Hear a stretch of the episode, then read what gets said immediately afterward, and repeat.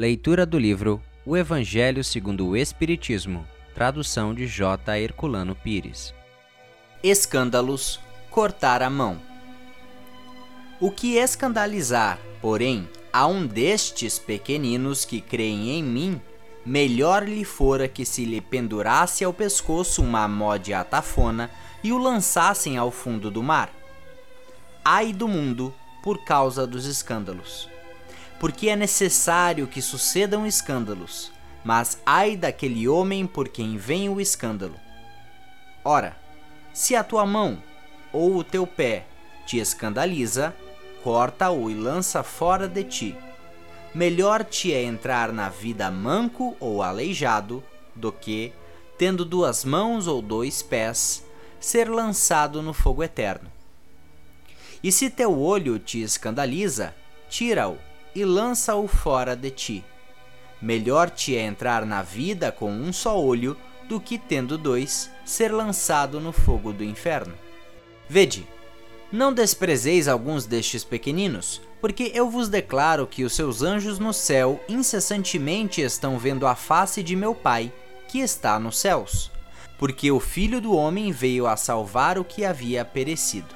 Mateus, capítulo 18, versículos 6 ao 11.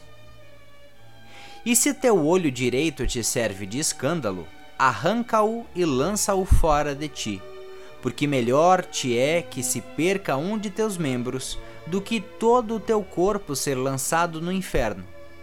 E se tua mão direita te serve de escândalo, corta-a e lança-a fora de ti, porque melhor é que se perca um de teus membros do que todo o teu corpo ir para o inferno. Mateus, capítulo 5, versículos 29 ao 30. Em seu sentido vulgar, escândalo é tudo aquilo que choca a moral ou as conveniências de maneira ostensiva. O escândalo não está propriamente na ação, mas nas repercussões que ela pode ter a palavra escândalo implica sempre a ideia de um certo estrépito.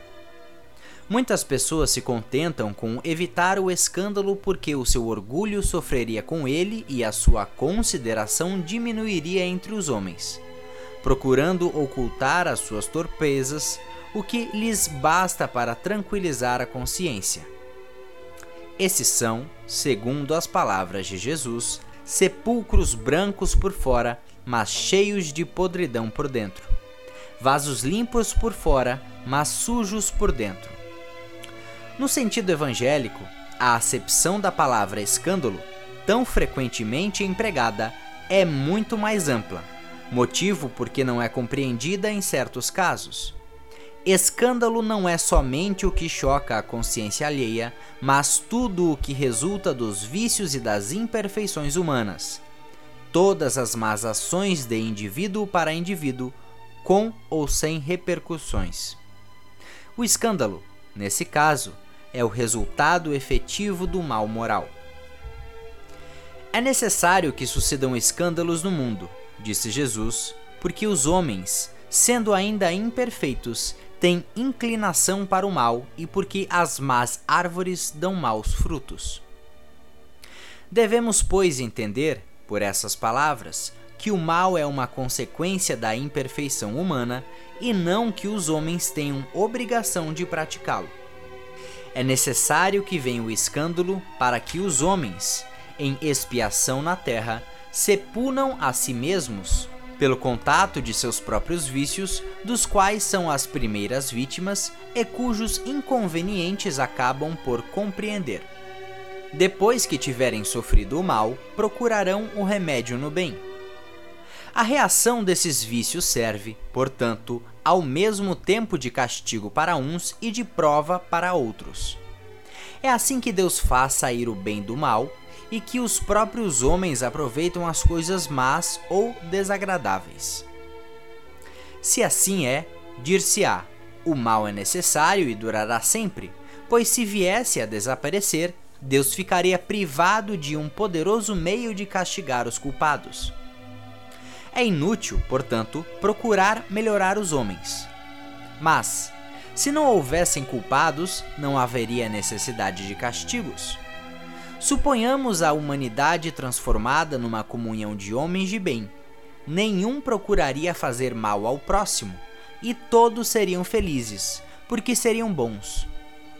Tal é o estado dos mundos adiantados, dos quais o mal foi excluído. Tal será o estado da Terra quando houver progredido suficientemente.